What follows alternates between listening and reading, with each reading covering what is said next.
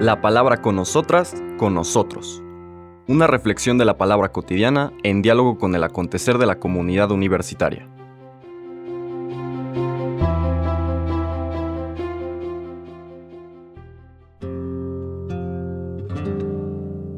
Hola, buenos días. Bienvenidas, bienvenidos a la palabra con nosotras, con nosotros. Hoy estrenamos mes, lunes 3 de octubre, el primer día de la semana, vigésimo séptima del tiempo ordinario. Vamos a seguir nuestra meditación del Evangelio de Lucas en el capítulo 10, un capítulo especialmente rico en textos propios de Lucas que no encontramos en otros evangelios. Vamos a empezar con la lectura del día de hoy, capítulo 10, versículo 25 al 37. En aquel tiempo se presentó ante Jesús un doctor de la ley para ponerlo a prueba y le preguntó, Maestro, ¿qué debo hacer para conseguir la vida eterna? Jesús le dijo, ¿Qué es lo que está escrito en la ley? ¿Qué lees en ella? El doctor de la ley contestó, Amarás al Señor tu Dios con todo tu corazón, con toda tu alma, con todas tus fuerzas y con todo tu ser, y a tu prójimo como a ti mismo. Jesús le dijo, Has contestado bien. Si haces eso, vivirás. El doctor de la ley, para justificarse, le preguntó a Jesús, ¿Y quién es mi prójimo? Jesús le dijo, un hombre que bajaba por el camino de Jerusalén a Jericó cayó en manos de unos ladrones, los cuales lo robaron, lo hirieron y lo dejaron medio muerto. Sucedió que por el mismo camino bajaba un sacerdote, el cual lo vio y pasó de largo. De igual modo, un levita que pasó por ahí lo vio y siguió adelante. Pero un samaritano que iba de viaje, al verlo, se compadeció de él, se le acercó, ungió sus heridas con aceite y vino y se las vendó, luego lo puso sobre su cabalgadura, lo llevó a un mesón y cuidó de él. Al día siguiente sacó dos denarios, se los dio al dueño del mesón y le dijo, Cuida de él y lo que gastes de más te lo pagaré a mi regreso. ¿Cuál de estos tres te parece que se portó como prójimo del hombre que fue asaltado por los ladrones? El doctor de la ley le respondió, el que tuvo compasión de él. Entonces Jesús le dijo, anda y haz tú lo mismo. Palabra del Señor. Pues les comentaba que durante esta semana nos van a acompañar varios textos muy ricos propios del Evangelio de Lucas que no encontramos en los otros evangelios, ni los sinópticos, ni mucho menos el de Juan.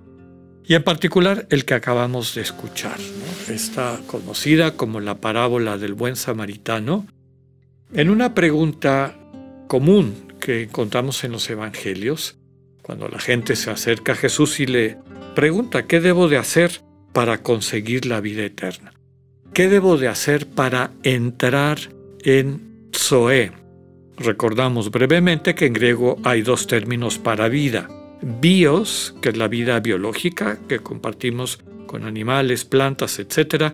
Este dinamismo que nos mantiene como organismos estables, ese es el bios, pero se intuía y los seres humanos experimentamos hambre de algo más, captamos que puede haber algo más que esta mera supervivencia, ¿no? Atender las necesidades básicas que nos permitan mantenernos vivos o vivas biológicamente.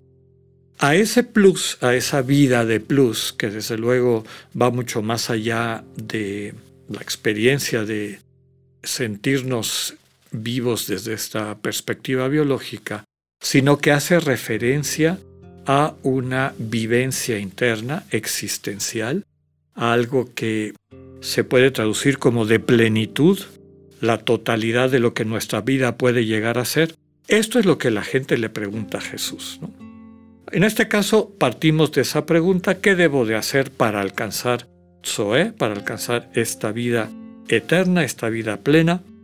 Sabemos que quien le pregunta es un doctor de la ley, alguien que se dedica a estudiar y a interpretar la ley, y por eso es natural que Jesús le devuelva la pregunta. Dice aquí, ¿qué es lo que está escrito en la ley que lees en ella? ¿No eres tú un doctor de la ley? Alguien que ha dedicado su vida a su estudio y hacerlo accesible a la gente que viene a consultarte. ¿Qué es lo que tú enseñas? El doctor de la ley le contesta con dos mandamientos fundamentales, ambos presentes en la Torah, aunque en libros distintos, del Deuteronomio, el famoso Shema, escucha Israel, amarás al Señor tu Dios con todo tu corazón, con toda tu alma, con todas tus fuerzas. Es decir, focaliza tu vida en el Dios vivo.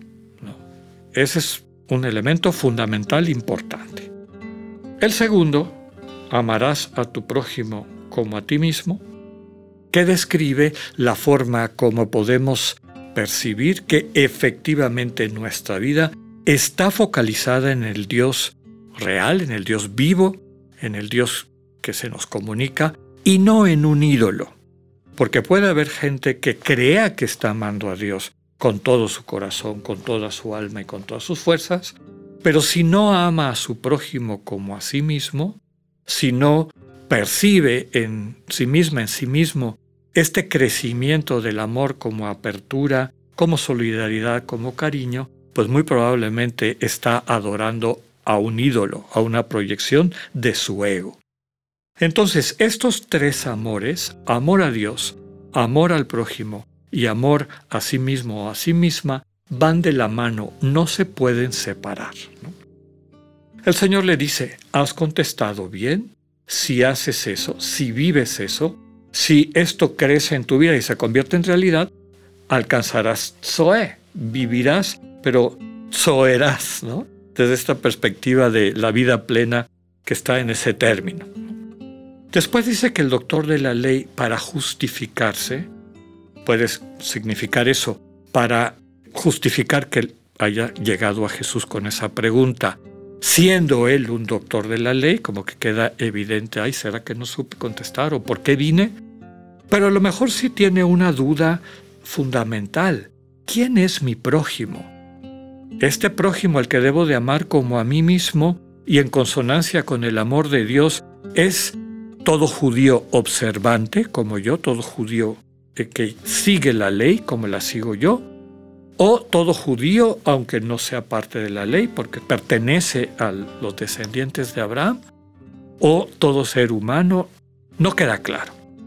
Y entonces el Señor, para contestarle esta pregunta, utiliza esta parábola, una joya de argumentación.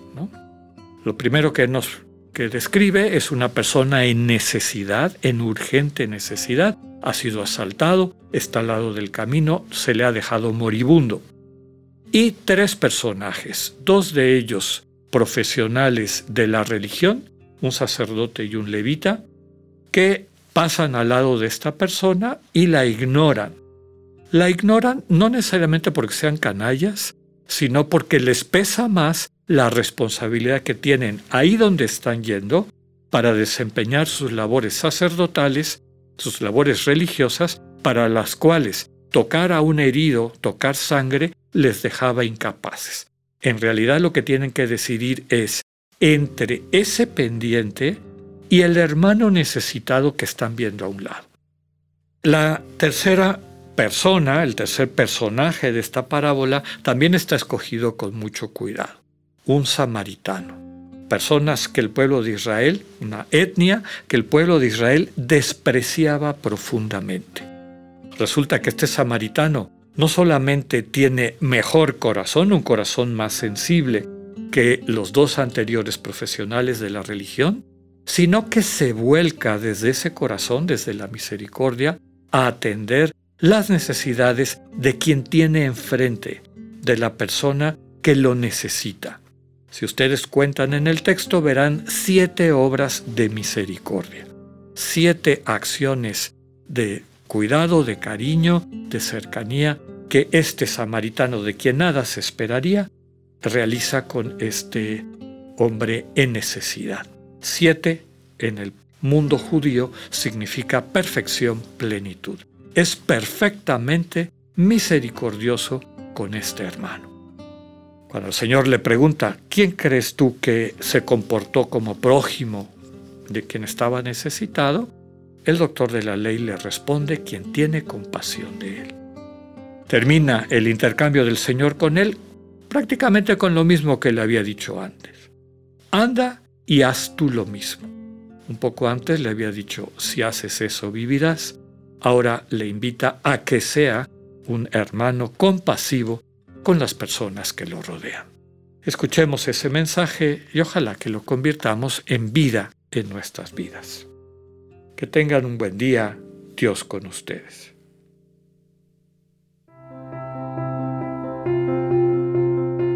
Acabamos de escuchar el mensaje del Padre Alexander Satirka. Escúchalo de lunes a viernes a las 8.45 de la mañana por radiveroleón.com o a través de nuestra app gratuita para iOS y Android.